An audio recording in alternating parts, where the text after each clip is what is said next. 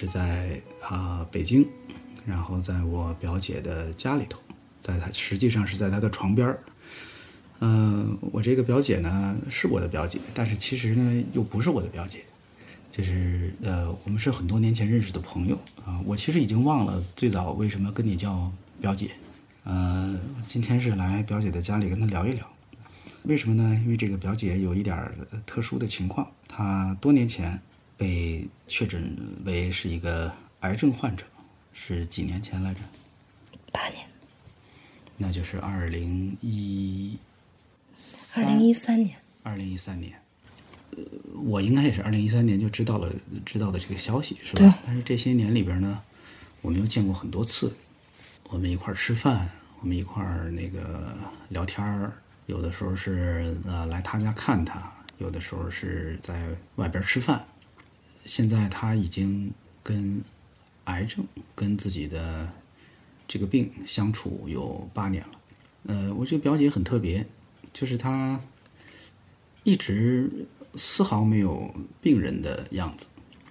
在这八年里，我多次见过她，她是我见过的最不拿自己当病人的病人，她是我见过的跟癌症这个事情相处的最平和、最坦然，甚至说，甚至是觉得有一点自在的这么一个人。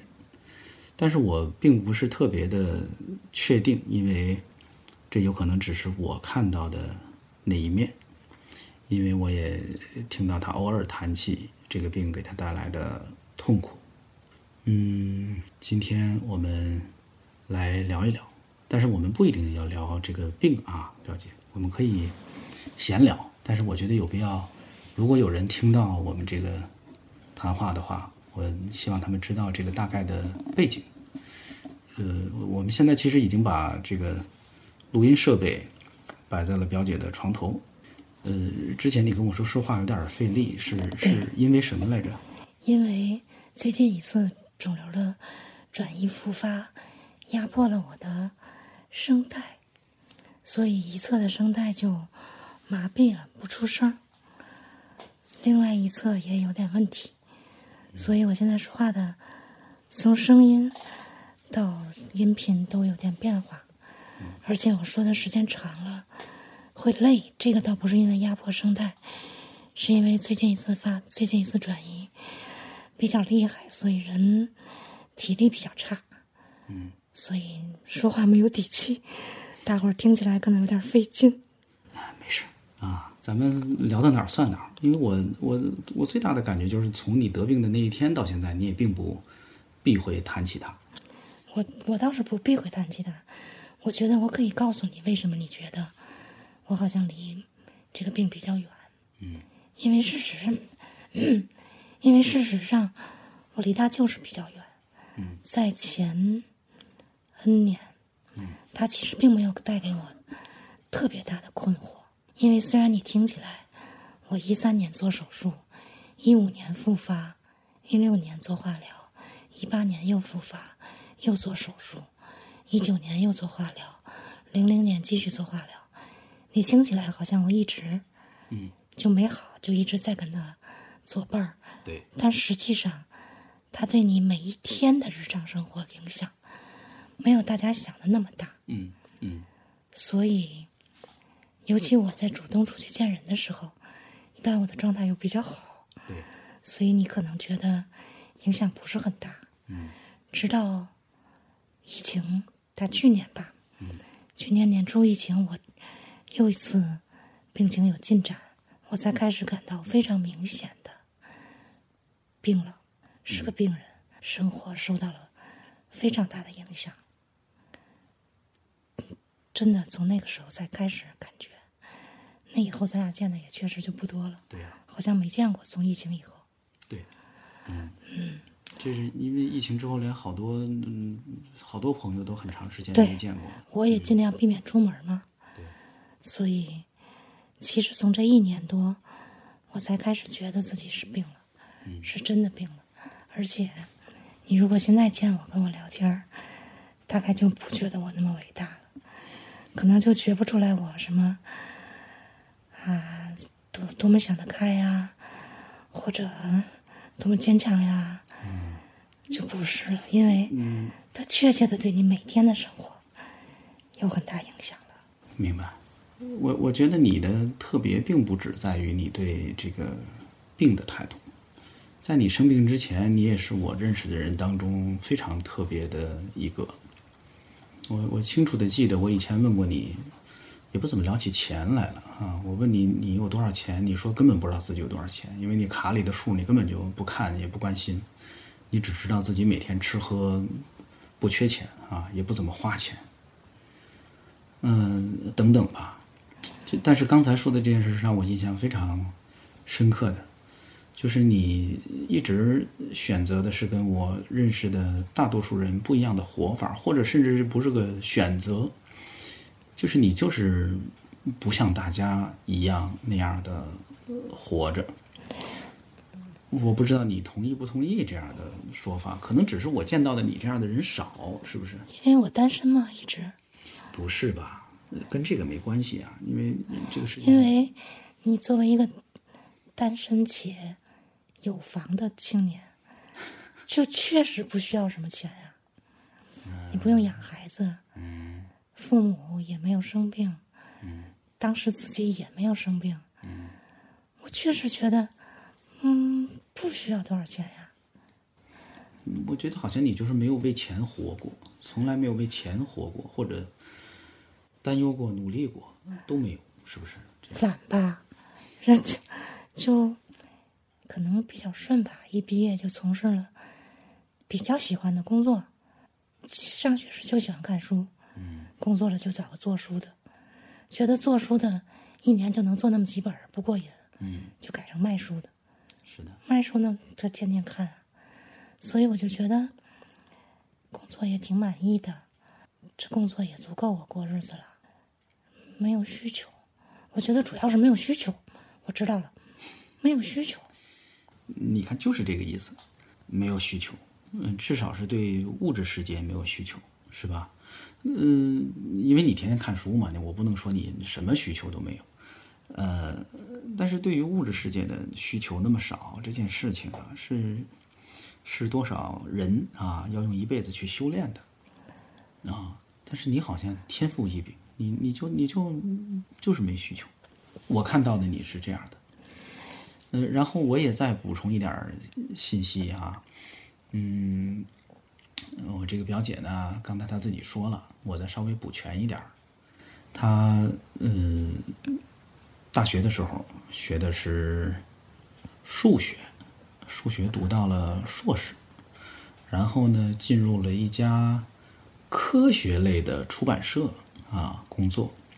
再之后呢，她是一个呃很大的呃网上图书销售平台的某一品类的啊、小主管吧，因为我不知道大小，但是我往小了说。嗯，他之前的在他能正常工作的那些年，还没有被这个病困扰的那些年里，他做的一直是跟书有关的工作。同时，他也是一个非常热爱读书的人。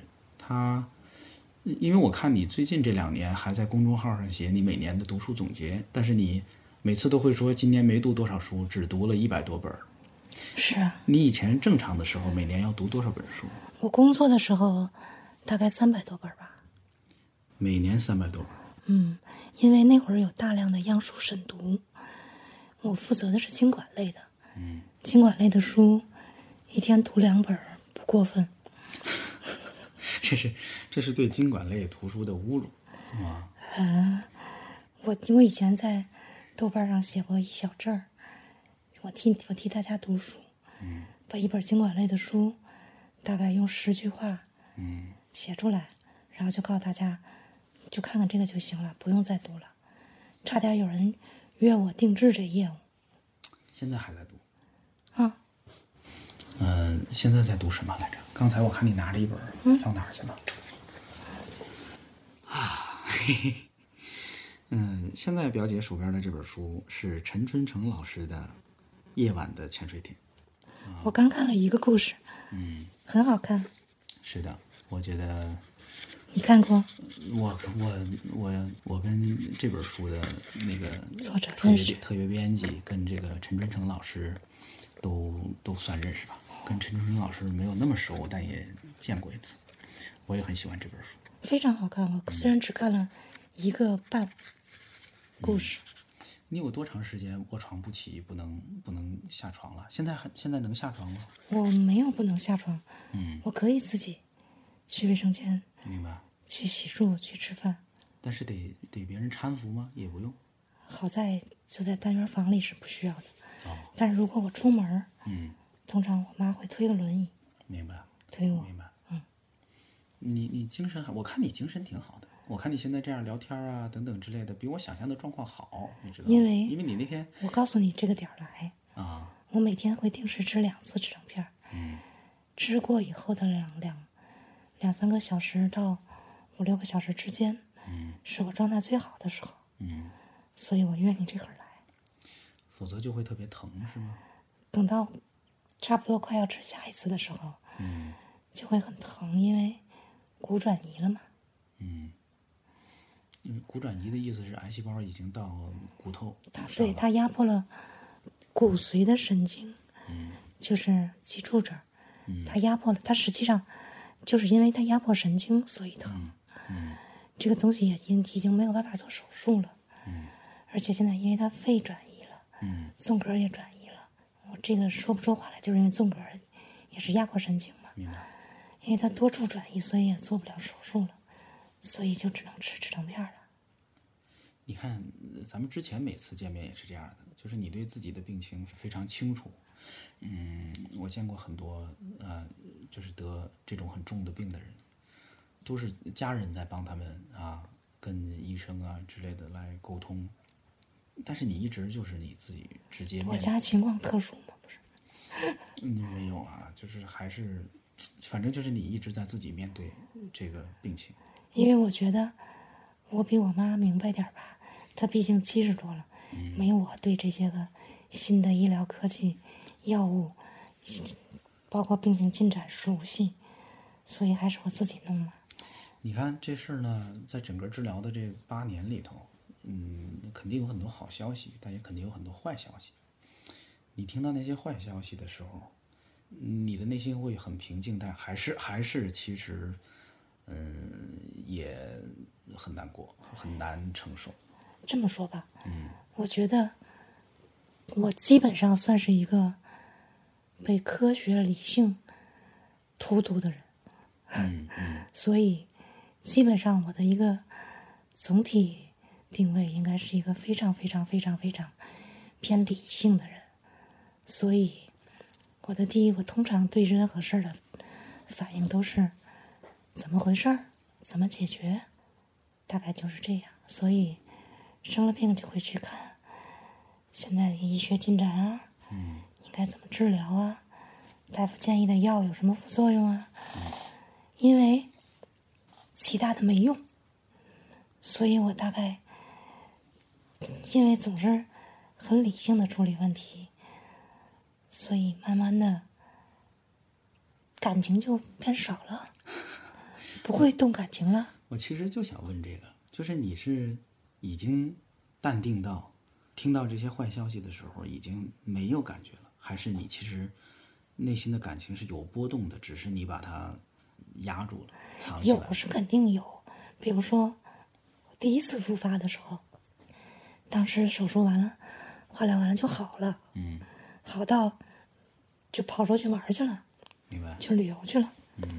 当然过了一年多，不是又复发了吗？嗯发现复发，发现那个化验单的时候，嗯当时也很难过呀，啊，又复发了。然后大概当天下午也难过了好几个小时，好像还哭了一鼻子，好像就过去了。然后后边就是看看怎么治啊什么的了。然后那个哭呀，或者非常难过呀，那个感情，嗯大概从第二天就没有了。我能非常明显的感觉到，是我还难过，啊那复发了嘛，但是就不太一样了，完全不一样了，或者可以说。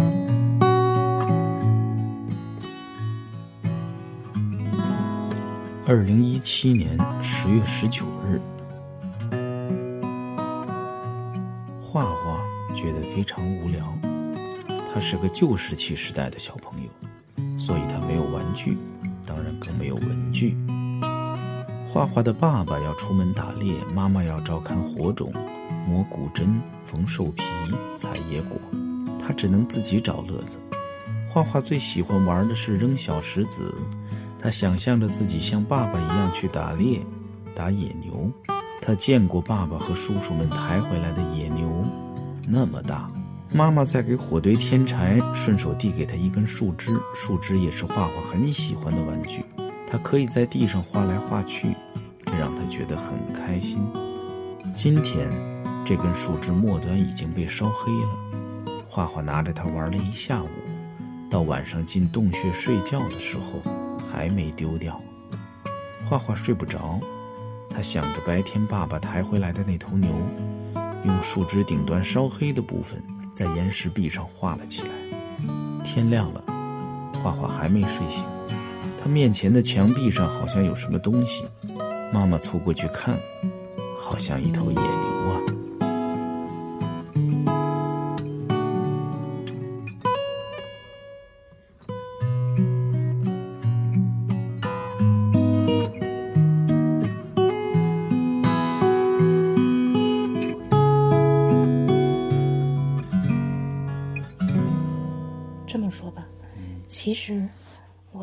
觉或者我各方面的情绪受什么影响更多？其实，受你的身体的感觉影响更多。嗯。如果我现在感觉舒服，哪儿也不疼，吃完了药，那么这些个纸面上的消息就会觉得没有那么难受。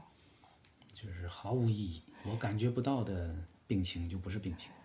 当你特别不舒服的时候，你哪怕你明知明知道刚刚检查完，这个月还好，没有特别大的进展，大夫告诉你了，这个月没有特别大的进展，但是你就是很难受，人特别难受，恶心的厉害，一口东西也吃不下去，浑身疼，你这情绪就会非常糟糕，你就你也会觉得，哎呀，是不是不行了？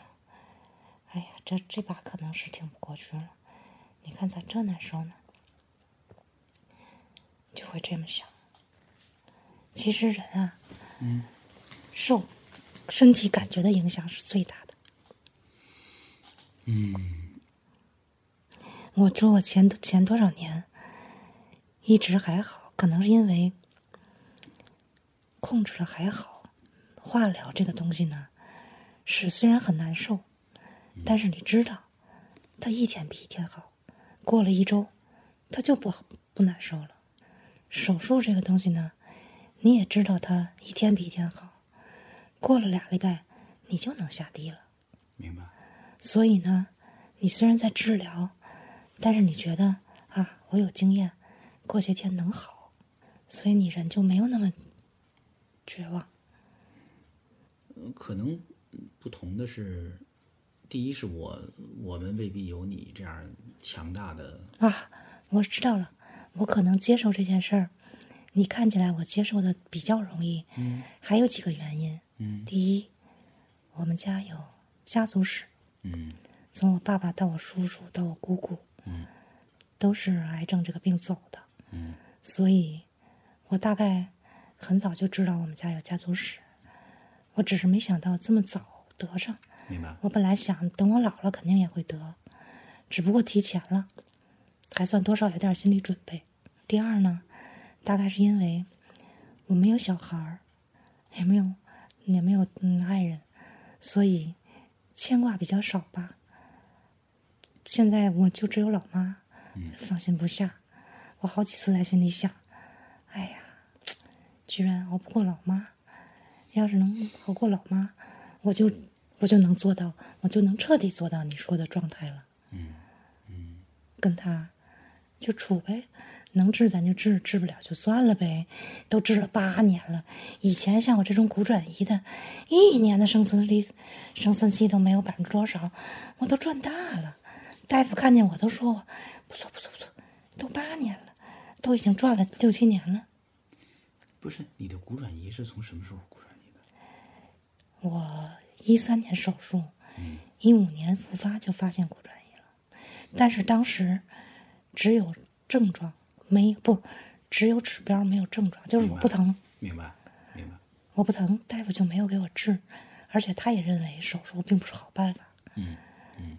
直到一八年他开始疼的不行，我们才着手治。但实际上，你去查卵巢癌、骨转移，一年生存期、三年生存期、五年生存期，你会吓死。嗯嗯。现在。医疗手段已经发达多了，以至于我这种各处转移的还能活那么多年的，大夫眼里看来已经赚了。其实我心里也知道赚了，嗯，早就赚了。所以你看，你都赚了，你还不想看？除了因为我还有个妈妈嘛，所以觉得她挺可怜的嘛。嗯，我要是走她前面。他也挺可怜的。嗯，你的爸爸、父亲啊，父亲已经走了，是就是几年前走的，对，是吧？他也是肿瘤这个病走的。嗯，当时他他是七年的，大概七年左右走的。他走的时候，我已经病了几年了。明白。他知道我生病了。嗯。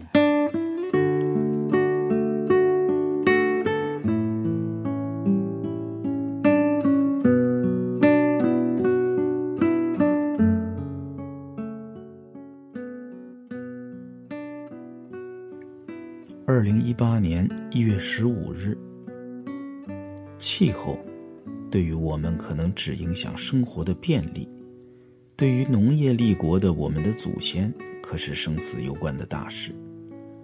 没有天气预报的他们，只能靠物候感知时节，指导农耕。所以，我们的祖先都是物候学家。那时的人们，多么会体察自然呐！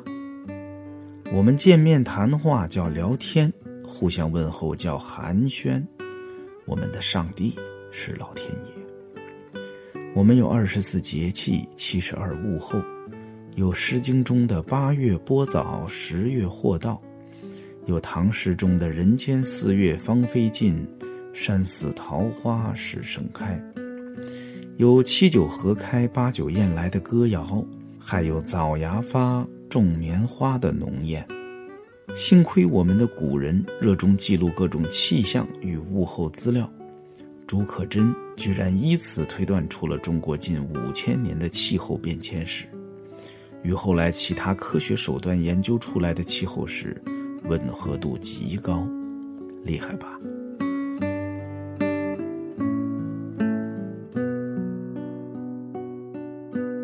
我特想问你点什么，让你多说点什么，但是我不知道问什么。我能想到的那些问题，或者是俗套，或者是我觉得不应该问，或者是，嗯，你问不应该问的吧？嗯，我保证不哭了。我也怕担心我的蠢问题，嗯，我问了一大堆，你回答了一堆蠢问题，结果你想说的你没说，一会儿累了说不动了，是吧？你想说什么？嗯。嗯，你刚才说现在就还有这个，呃，老妈啊，是一个牵挂。我怎么记得你？我记得你说过你有一个神秘的男朋友。啊，因为只是男朋友，所以还好吧。毕竟只是男朋友，是听起来对人家不太尊重。因为这是事实。嗯，现在确实只是男朋友。他作为一个成熟的成年人，我觉得，虽然他可能会不舒服和难受，嗯但是也不至于怎么样。他会坚强的继续生活的。你们在一起多少年了？认识很早是吧？啊，认识嗯，三十多年了，那就是从小就认识嘛，是吧？嗯。但是在一起啊、就是变成男女朋友这种关系，是在你生病之前还是在生病之后？在我生病之前，嗯，但是也没有钱特别多时候。等于你俩刚刚啊、在一起，变成呃男女朋友、情侣关系，然后你就生病了。我们俩大概好到一起两年吧，我生病的，嗯现在十年了。嗯，你俩现在还在一块儿是吧？已经不能算严格意义算的在一块儿，因为我最近这一年非常不好，以后？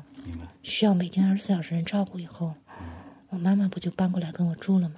啊所以她就不怎么来了，只是偶尔的过来，来看看。对，来看看我，或者我需要去医院，嗯她过来送我一下或者陪陪我。我前些去年，比如说每次住院住好几住时间比较长的时候，她去替换替换我妈妈，明白。就是这种。但是平时已经不来了，因为我妈妈要在这儿常住嗯，但是你们关系还在一起啊。对对，我们还是关系很好。挺好的。嗯，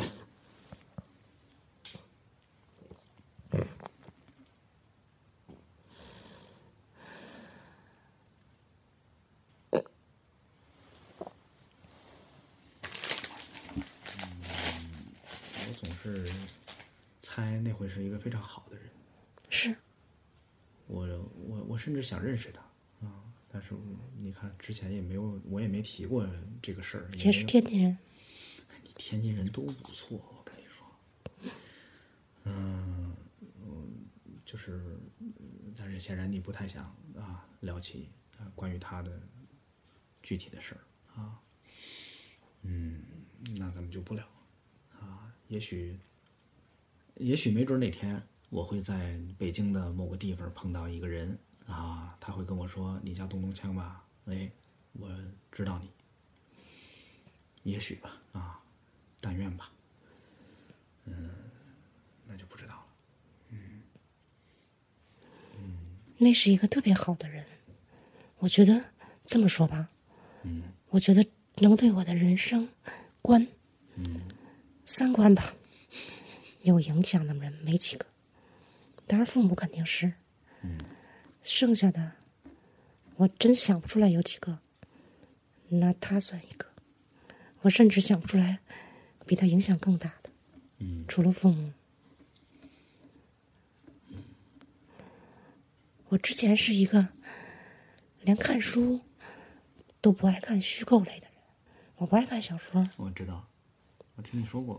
嗯就我是一个对对，就还是那句话，太理性的人，就是感性这条线儿，就有点稍微有点缺失，嗯所以你看起来的我身上的某些伟大的地方，嗯只是因为缺了点儿嘛。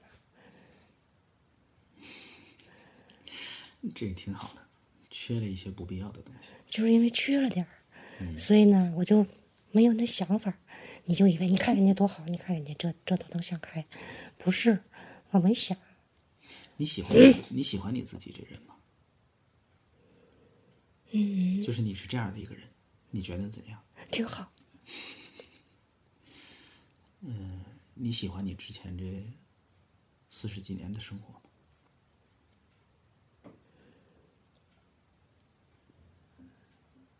绝大多数时候很好，非常好。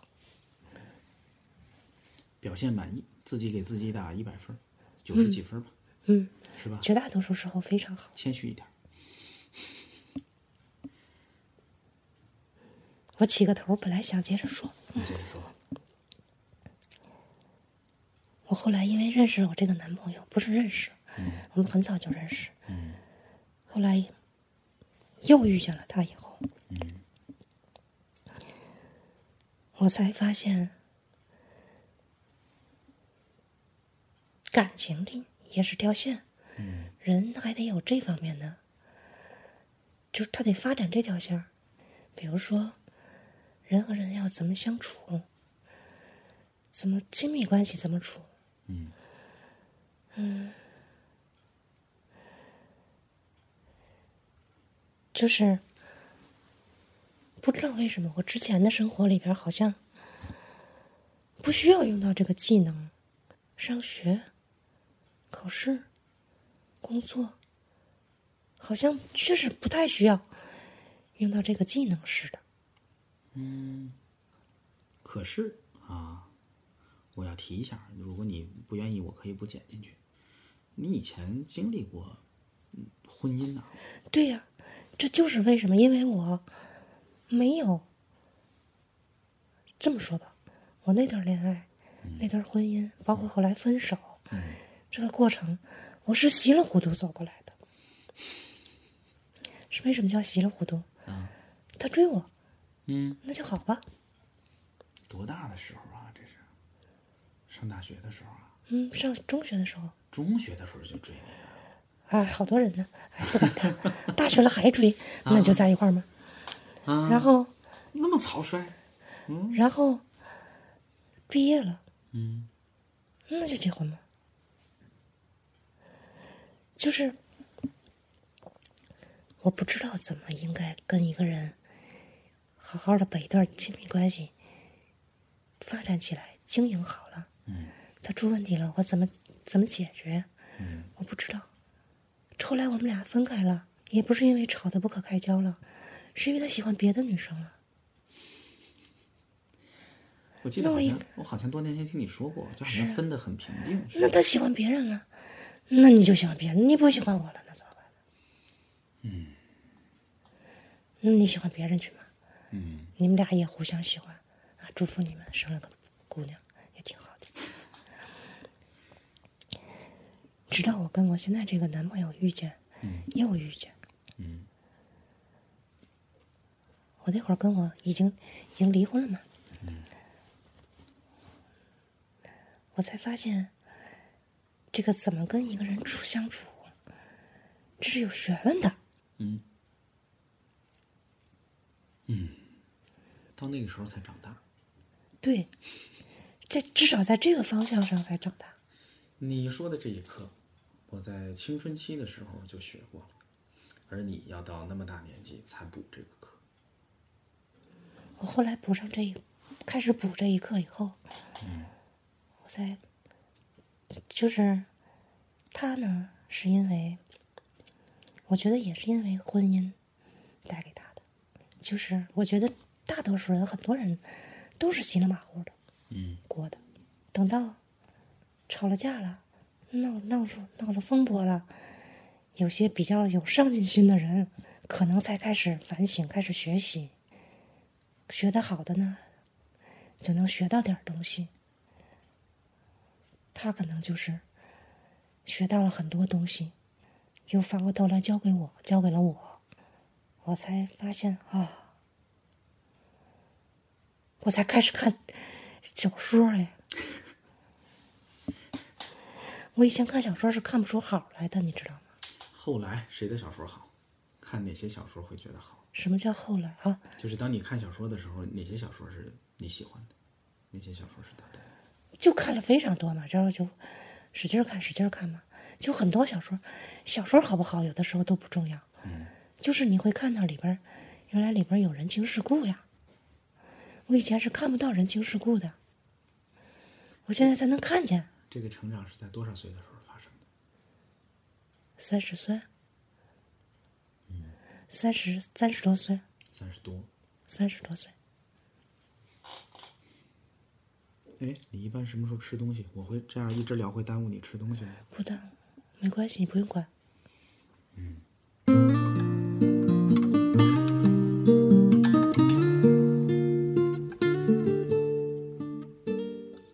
二零一七年十二月二十七日，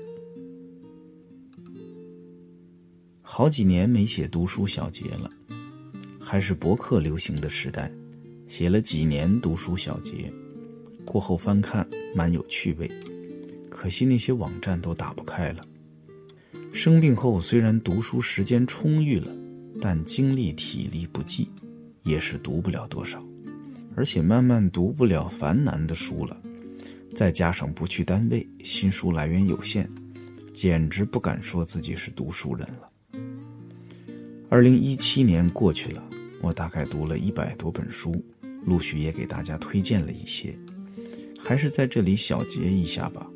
有些推荐过，有些没有，有些以后大概会推荐。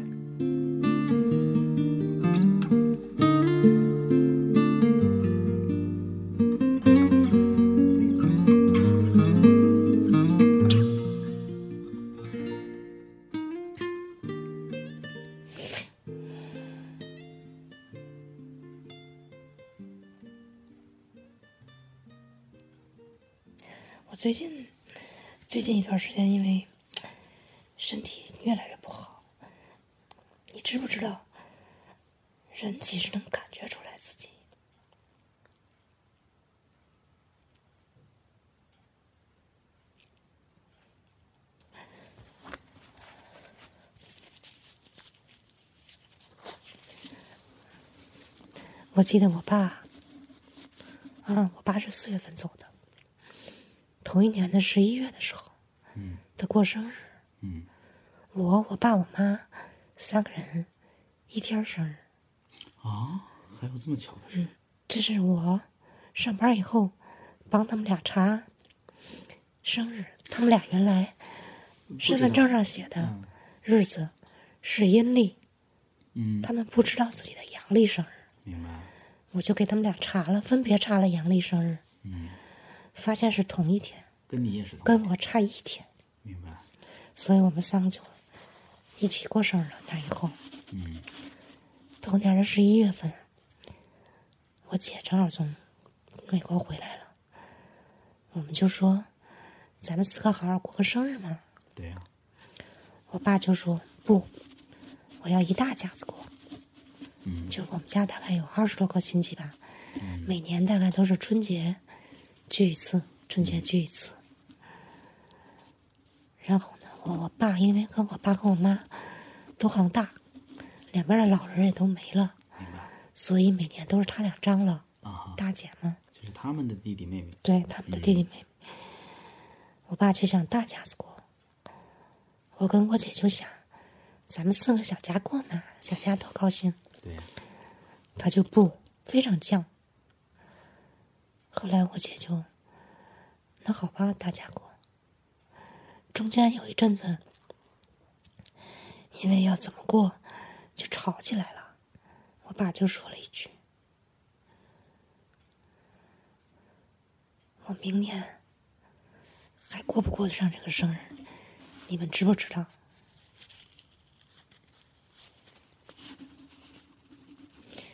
当时我看他的状态，其实跟他生病的前那些年变化不大，我也感觉隐约感觉出来有点变化，但是我感觉不大，但是他自己就能感觉出来。我现在也明白了，嗯，他自己提前能能感觉出来。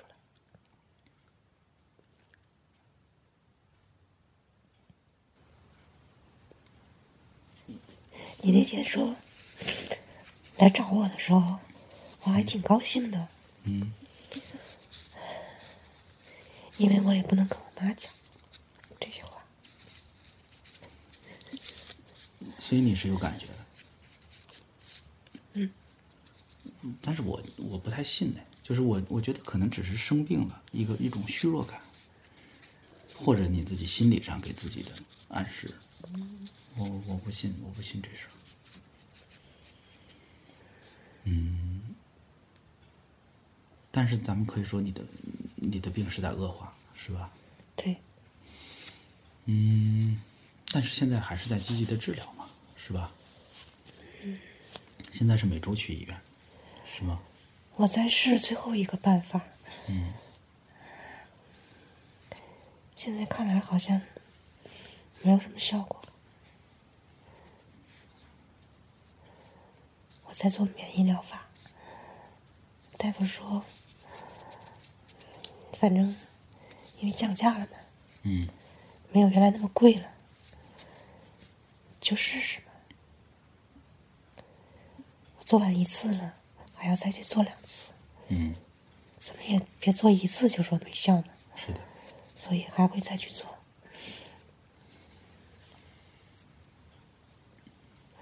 之前我已经把好接受的疗法都试过了，因为每次去看病，我妈妈都跟着，嗯。我也没有办法跟大夫聊太多。上次我跟大夫抓了个空，嗯。让他中间出去交自费，我问了一次大夫，嗯，大夫怎么说呢？大概就这些治疗方法了，嗯就都摆在这儿了。嗯，你要喝点水吗？我喂你点水。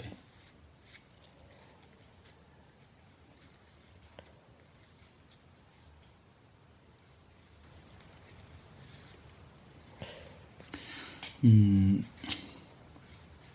所以你看，你就是之前没看见我今天这个样子而已。嗯，是的，嗯，但是你我我相信，就是像你说的，这个病也在发展嘛，对吧？对现在这个状况，你现在的你的状况跟几年前的你的状况是有不一样吧？是，啊，当时的困难，当时的痛苦，我们还是有办法去给他赶跑啊，有办法把他打败的。但是现在看起来稍有点难办，是不是？我觉得倒也没到放弃的时候，因为咱们还有最后这个办法在试，是吧？也没准我们就像之前的那些次一样啊，又把它给搞定了。嗯嗯。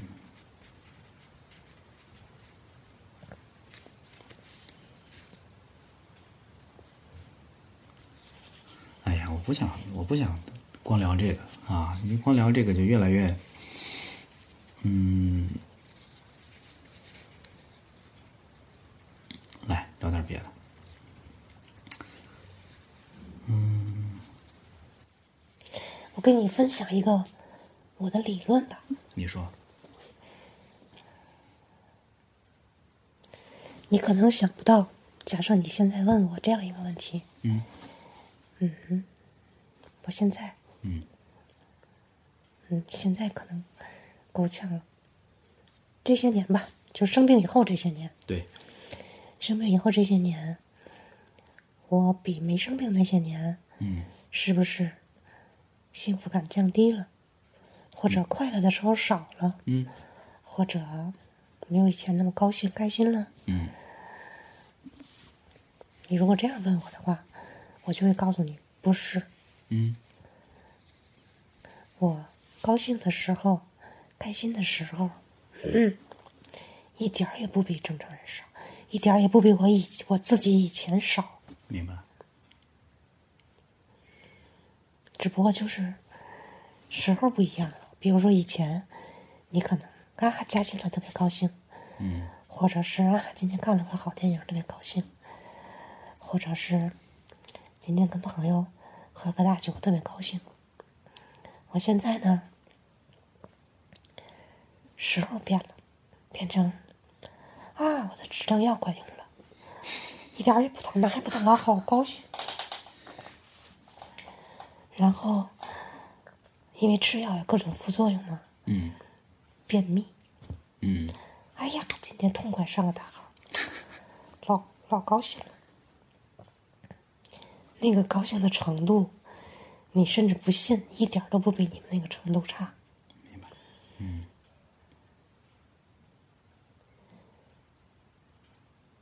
这么说吧，如果我现在奇迹发生，我好了，嗯，变成跟正常人一模一样了，对，重新开始正常生活了，我可能，嗯非常不争气的过起了跟原来一样的生活。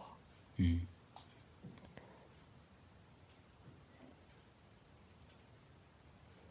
人家可能都说啊，那我一定要有所改变，嗯。我一定吸取了很多教训，嗯。得到了很多启示，是长了很多智慧。我要过更好的生活，过更值得的生活，嗯。做更想做的事儿。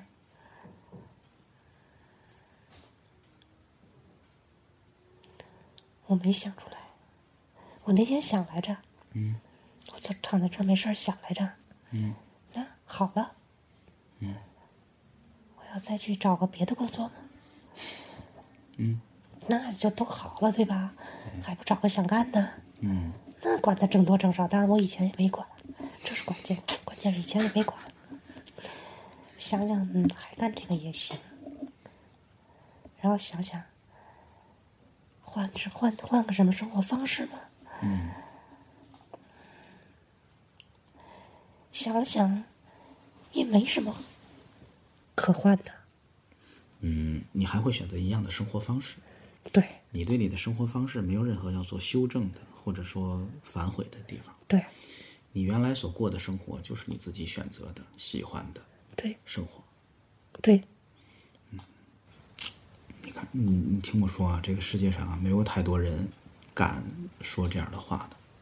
你的不一样啊，你的你的强大在这个事儿上，可是你说你也这么想？我不一定，我总在犹豫。就是我经常都会怀疑，哎呀，是不是那样也好？是不是那样也好？是的，经常会这样的。我不够任性，我不够任性，我也不像你需求那么少，我还是有需求的。甭管是我自个儿对于啊、生活的需求，还是由于我是一个有家庭有孩子的人，我觉得那是个责任，对吧？就是我自私的任性，到处跑，到处瞎玩儿，那我的孩子怎怎么办呢？是吧？我我我会有这样的顾虑也好，嗯，担心也好，嗯、还是还是有不一样的地方。我我肯我肯定跟你说过吧，我老觉得我之前，我我觉得你像个外星人，啊，你像个外星人的意思就是就是刚才我说的这个意思。现在看来是不是还是因为没小孩儿啊？我不知道，这就是你想想，经济上的需求，主要是因为养孩子。嗯，你你绝大多数的事儿都是跟这个挂钩的，是的，是有关系的，你的责任感，你的各方面的需求都是跟他挂钩的。对。但是你看，就是生小孩儿生小孩儿这事儿也并不是谁逼我的，他是我非常心甘情愿的、高兴的嗯去做的一件事。那不是，很多人都是稀里糊涂生的，随大溜生的，不是他们心甘情愿，想明白了这件事的利弊，想明白了自己想负这个责任才去生的。大多数人是随大溜生的。嗯那我不一样，我我我是我是自己啊，嗯，非常坚定的做的这个选择，就也也非常乐于承担这件事给我带来的这些责任。啊，那就是太少了，你这样的，嗯那就太好了。嗯，嗯你看，你提了好几回孩子，我觉得，因为这是现代人们生活中一个绕不过去的坎儿。你会因为自己没有孩子而遗憾吗？当然不会，我多么庆幸我没要小孩儿啊！嗯，是的。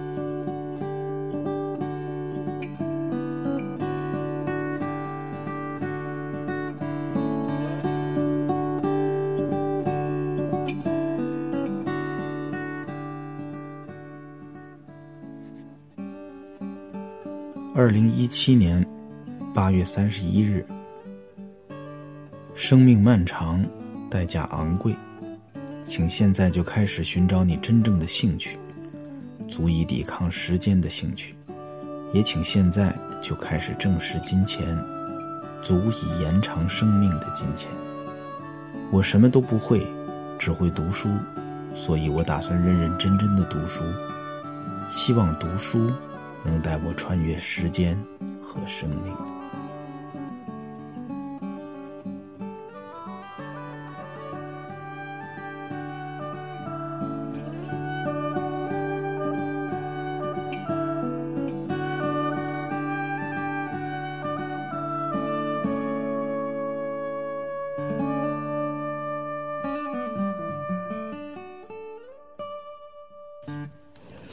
多年前我上大学的时候听史航的一个讲座，我上大学就认识史航。史航的讲座里边说，其实每个人啊，和大多数人，尤其是少年吧，我记得他是讲张无忌还是谁来着，就是其实都没有认真的，或者说不可能啊，具体的设想过自己的父亲去世的时候，你的经历，你的感受会是怎样的？嗯，我其实后来知道，嗯就是史航的父母都是很早就，嗯，过世了，具体有多早我忘了，反正就是早些年就过世了。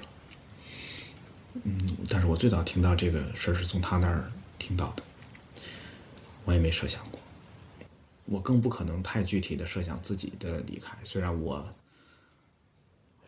我觉得是这样，人啊，他刚才有一句话说的对，你不可能想想明白这个事儿，说我我我死了是怎么回事儿，没有一个活人经历过这件事儿，你也没经历过，也没听别人说过，死了的都说不了，没有人能没有人能想明白这件事儿，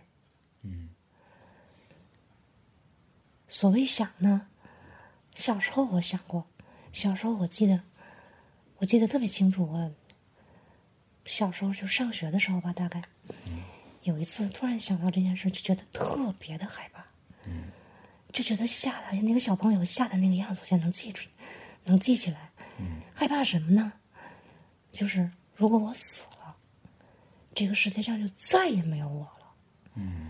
发生的什么事儿都跟我没有关系了。他们那些人就在那玩啊，干这个干那个，都跟我没关系了。而且，这是一件永永远远都跟我没关系了的事儿。我就记得那个小朋友一想到这个，吓得都不行了。后来我就不记得怎么就，怎么就好了，怎么就不想这事儿了？小朋友嘛，可能一点儿小事儿就转过去了，小嘛，毕竟就过去了。现在呢，你说科幻小说看这么多了，谁不知道？几百亿年之前也没有你，之后也没有你，你就过这么几十年，这道理谁不会说呀？还用那些宗教告诉你？还用高僧大德告诉你？谁不知道？就这几十年，边儿就没了。我就觉得想也不可能想明白，想也没有用呀。我现在想什么？想，哎呀，最好快一点，别太难受了。这难受起来没完没了，好几个月，流连病病榻的，我也难受，我妈也难受。要能快点就好了。我多说想点这个，有时做点具体的功课。看看北京有没有那种安宁医院，能让你舒服点儿，别太贵，咱支付得起的，舒服点儿。多说想点这个，我我其实是最近这几年才真正的不得不面临亲人的离开这件事情。我家里的爷爷奶奶、姥姥姥爷还都挺高寿的，但是最近几年也相继离开。嗯，固然是难受啊，但是没有那么厉害。你是不是觉得接受起来还挺，就觉得好像挺正常的，可以接受？我也挺难过的，但是呢，那我知道啊，老了嘛，到岁数生病了，该走了，走了，然后难过一段时间，就没有那么难过了。偶尔会想起来，就是一个很正常的过程。我觉得我我我自己的感受啊，就是死亡这件事情，嗯，不像我小时候想象的那样，是咔嚓一声，啊，突然就怎样了。它是慢慢来的。嗯，那个老人先是变得腿脚不灵活了，然后慢慢变得脑子不清楚了，最后变得站不起来了，最后变得不说话了，再最后眼睛也睁不开了，然后最后就是不呼吸了。这件事情，我觉得，我觉得这个设计很仁慈，这个设计让大家都慢慢的接受这件事情，啊，而不是突然的。嗯，我我我自己的这个感觉是是这样的。我现在就希望这个过程，我现在都不知道我是希望它长一点还是短一点好。嗯，是这样的，长一点呢。活着的人比较好接受，虽然他可能会比较累，比较辛苦，但是他可能心理上会比较好接受一些。嗯，是呀。短一点呢，可能大家都少遭点罪。嗯。但是呢，可能就比较难接受一点。嗯。嗯。你会提前为这件事做什么安排吗？或者你你会提前为之后的事做一些安排吗？我还好，我没有什么身后事可安排。告诉我妈银行卡密码就没别的了。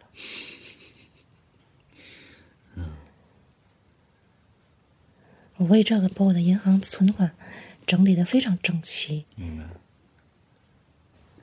你会关心什么？嗯，最后会放在哪儿呀？最后会怎样？什么之类的安排？嗯，没有什么关系，对我来说。嗯。那有什么关系呢？我也不知道。我以前想过我自个儿，我以前想过很多很幼稚的想法。嗯，我好多年前就想过。啊。那你不是我们这种理性主义者？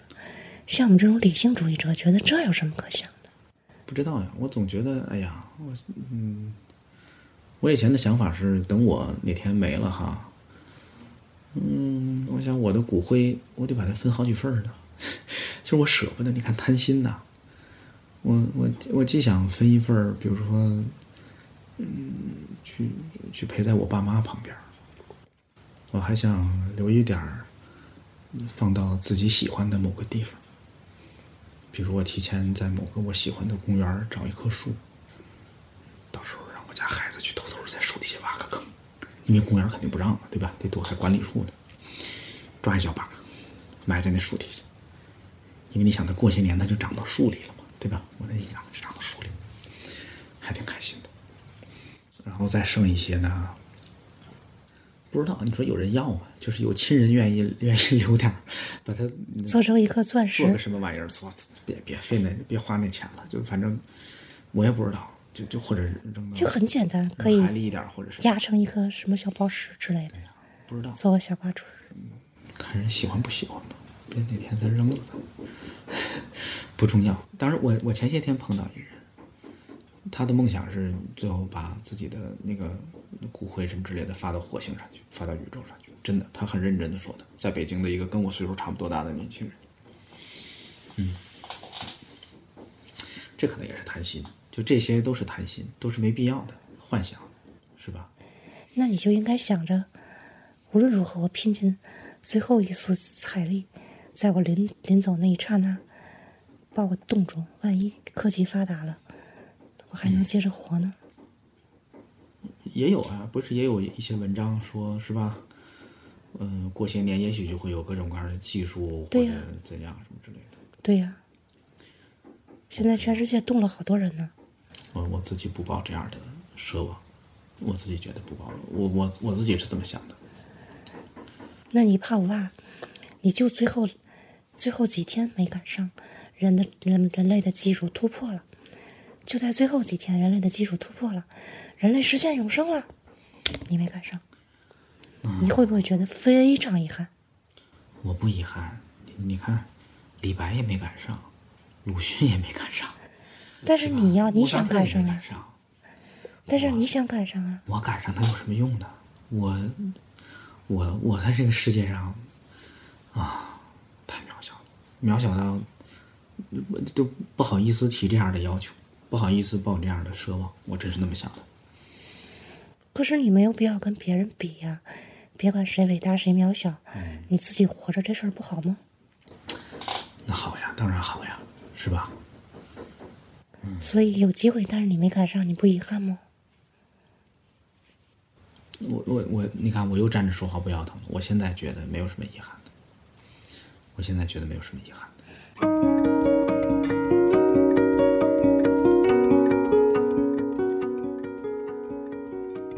二零一九年十二月三十日，虽然今年还是读了一百多本书，但我已经没有勇气说自己还在读书了。一百多本儿也是仗着前几个月住院比较多，下半年就没怎么读书了。今年看了好几本是枝裕和的书，他的电影倒是没怎么看过。我还是爱文字超过影像。这个故事的设定很有意思。人去世后会乘坐列车去往天堂，在途中的一个车站，人们可以停留一周，回忆他们的一生，找到最想保留的一幕回忆。工作人员会将那一幕拍成电影放给逝者看，逝者将带着这唯一的回忆去往天堂。很难说这是个温暖的设定还是个残忍的设定，我想有人宁可没有这个选择吧。倒是关于拍成电影这个设定很有趣，真是个导演想出来的主题呀。写完读书小结，一年又结束了，明年就是科幻感强烈的二零二零年了。祝大家新年好！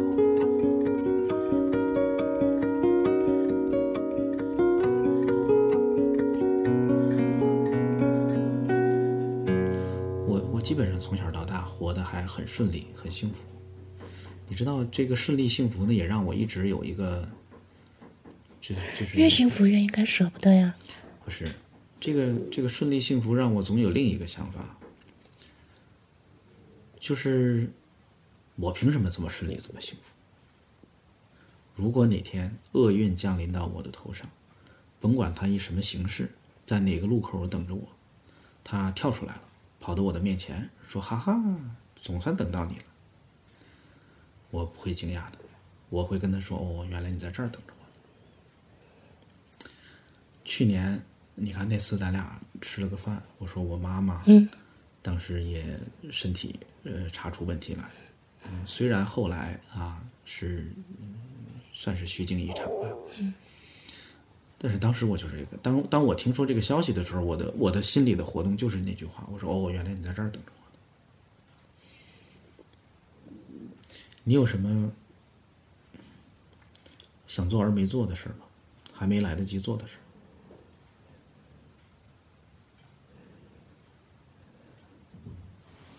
没有什么。你想我这些年，没事儿躺床上净胡思乱想了，对吧？不不舒服的时候，不是躺那儿净想，要特别想做的，应该早就做了。这么说吧，我这个人啊，你说我欲望小是吧？物质欲望小是吧？精神欲望也小，真的。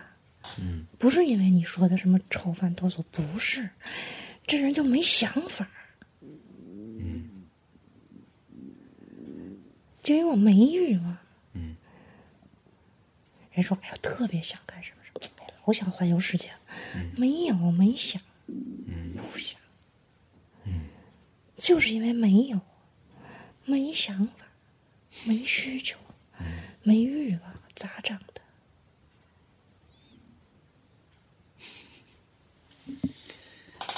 哎呀你说你这样的人是不是先天的佛性？我说的不是佛系啊，我说的是佛性，或者是你我不懂佛教那些说法哈，但是你你懂我的意思。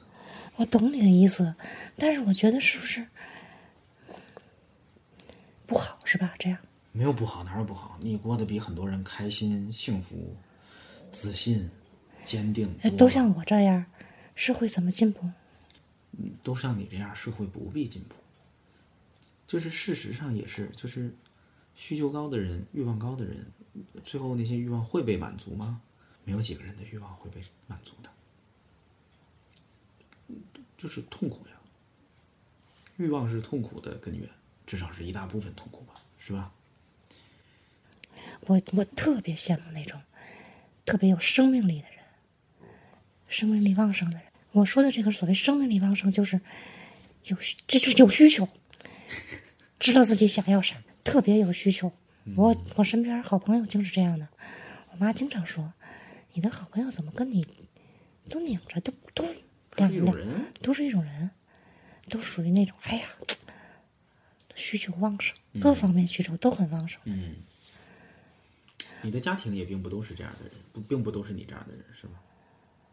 我觉得我我爸爸就对科学有无限的好奇心，对于生活的其他方面都怎么都行，嗯就是有无尽的求知欲。嗯你只要每天让他看到好玩的事儿，让他知道新鲜的知识，让他掌握以前不知道的东西，他就会特别开心。就是这样一个人。他做什么工作的来着？工程师。工程师。我爸走的之前就说：“哎呀，我不想走呀，还得有多少好玩的事儿发生，还得有多少新技术发生，这世界能变成什么样啊？我可想知道了。这是在嗯清醒的不痛苦的时候说的”。对，就是你看你家人都挺厉害的，就是他最后的遗憾。嗯当然，我也没有那么郑重其事的问，就是聊闲天儿嘛。嗯他精神还好的时候聊闲天儿嘛，嗯他就说，就这个问题没有办法，我 我太想知道了。我为什么爱看书呢？嗯就是因为书上有跟我爸有点像，就是差不多底层逻辑差不多，就是为什么以前连小说都不看，小说也没什么信息嘛，就是我就愿意看我不知道的事儿，嗯看着觉得哎呀真长见识呀，就觉得可开心了，知道点不知道的事儿，嗯，多高兴呀！你不高兴吗？高兴呀，很开心呀。但是我我我我不我不只是看书的时候开心，我的另一份开心来自于我我搞出点什么来，就是我做出点什么来。是是是，比如说，你看我写过书，对吧？那个写过写书的开心不在于他他什么，你你看也赚不了多少钱，是吧？你写出一个东西来就很开心，是是是，写的好坏都没关系。我我当然你你能理解做出一个东西，来我当然能理解，就是说创造是最开心的。嗯别管你做什么，嗯，你做个手工，你写个书，对的，你鼓捣个什么玩意儿，嗯，都行，反正只要你创造点什么东西出来。都很开心。我觉得我从小我我自己一个重要的快乐的来源就是这个，就鼓捣个什么都开心对，啊，就是反正你鼓捣出个东西来，别管好坏、丑还是漂亮，就就开心。嗯、有人夸更好，没人夸也没事儿，自己开心。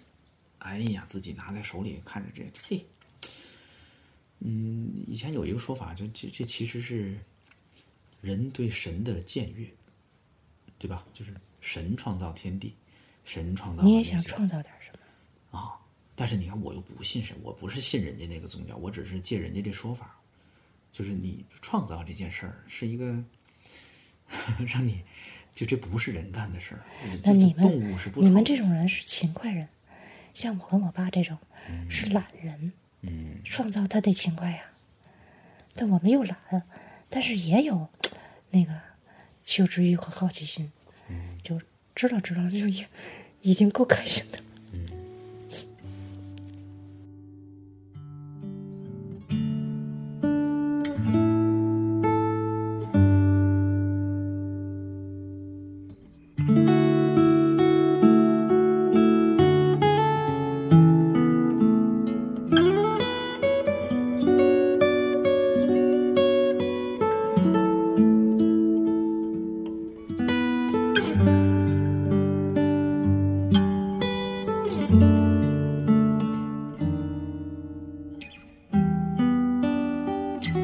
八年九月五日，不知道现在的小学课本里还有没有《火烧云》这篇课文。我猜大家对晚霞的喜爱多少跟儿时的记忆有关。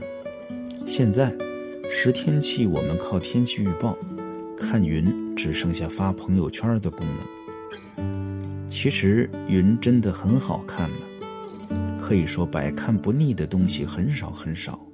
天上的云和地上孩子的笑脸可以算其二。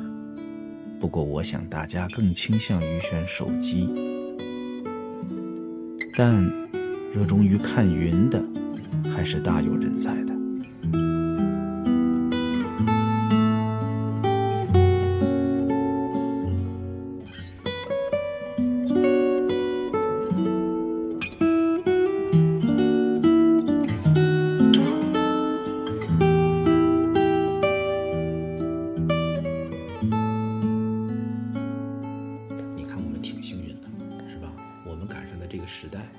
相当幸运。嗯，这些沟通工具、网络，让我们超越了空间的距离跟阻碍。像跟我姐，都能视频，想起就视频，想起就视频。为什么觉得没那么想他嗯？因为天天视频，想什么想？嗯然后你看，也又有很多技术帮我们打破时间的这个障碍。嗯，咱们拍过一个照片，拍过一个视频，过多少年再看还是那样的。我们录了一段声音，这段声音就留下了。这个声音再过多少年听还是这样的。嗯，有一天你不在了，我也不在了，这个声音也许还在。嗯，就是我们很幸运了。啊，我们何德何能能有这样的神力，是吧？我们比那些个在这些技术发明之前，嗯，在我的六里庄仪式里边写过一个这样的故事，就是他一辈子就想找一个记录声音的技术，啊，后来被骗了，被一帮波斯人给骗了。把全部家当换了一个没用的玩意儿，但是他一辈子就想找一个把声音记录下来的东西。唐朝，就就没有，啊，最后人也没了，什么也没记录下来。嗯，我们很幸运了，我我常常感谢时代，因为这个时代给了我们很多很厉害的，嗯。我说你听没听过一个说法，说人有三种死亡。第一种离开就是人啊自己离开了。第二种是所有认识你的人、跟你接触过的人都离开了，就是没有人真的见过你了，没有人记得活生生的你了。第三个就是这个世界上跟你有关的一切的消息，所有听说过你的、知道你的人。嗯，是吧？都都没有了。但是你看，我们是有技术啊，我们现在至少能超越第三层了。这就是你们喜欢创造的人，你做了一个东西出来，嗯，你创造了一个什么东西出来？是的，这个东西替你留在了世上，嗯，你写了本书，是呀。两百年以后还在加印。哦呦，我不敢那么奢望，两百年以后变五十年不就变公版书了吗？五十年还是七十年？公版也可以加印呀，谁还印呢？就会印的更多了呀。你写的微信公众号上面那些文章也会在的。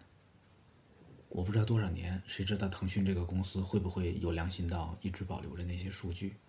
但是它会在的。对，就是你做个什么玩意儿出来，他替你存着。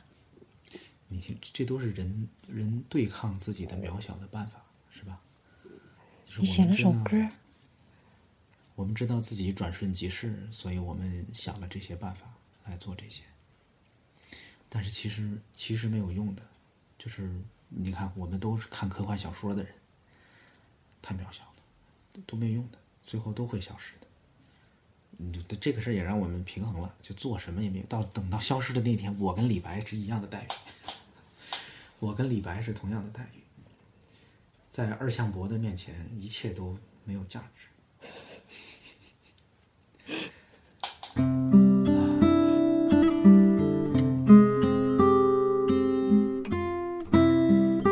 一七年九月二十八日，理论物理界的弦论认为我们生存的宇宙是十维亦或更高维的，可惜没几个人能看懂这理论。不过，随着《三体》的大热，四维空间、二向箔、降维打击，都成为大家耳熟能详的名词。电影《星际穿越》更是试图将四维空间影像化的展现出来，而这一切关于不同维度空间的想象，都可以在一百多年前艾伯特的这本书里找到起源。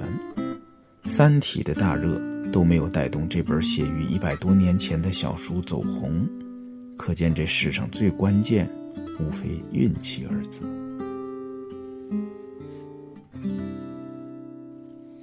刚才的话都是咱俩聊的，如果我把这个东西剪一剪放出去，会有很多陌生人听到。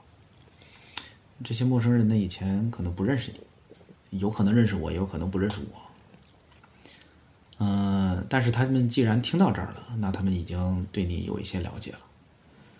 嗯，他们会大概知道你是个什么样的人，经历过什么，啊，嗯，你跟他们说几句话吧，你跟这些陌生人，甭管是打个招呼，还是随便说点什么，你说点什么，然后咱们就，嗯，我就关这个录音机，你觉得怎么样？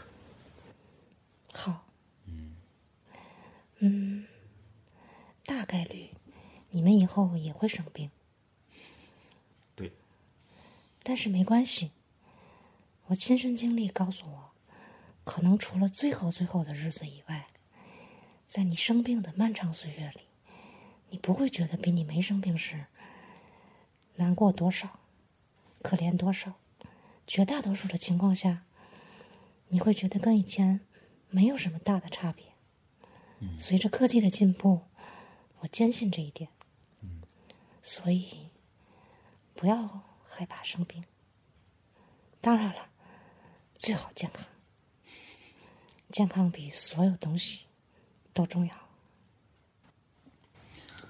嗯，我最后想，我要告诉大家你的名字，因为咱们刚才我一直跟你叫表姐，我想郑重的再介绍一下你。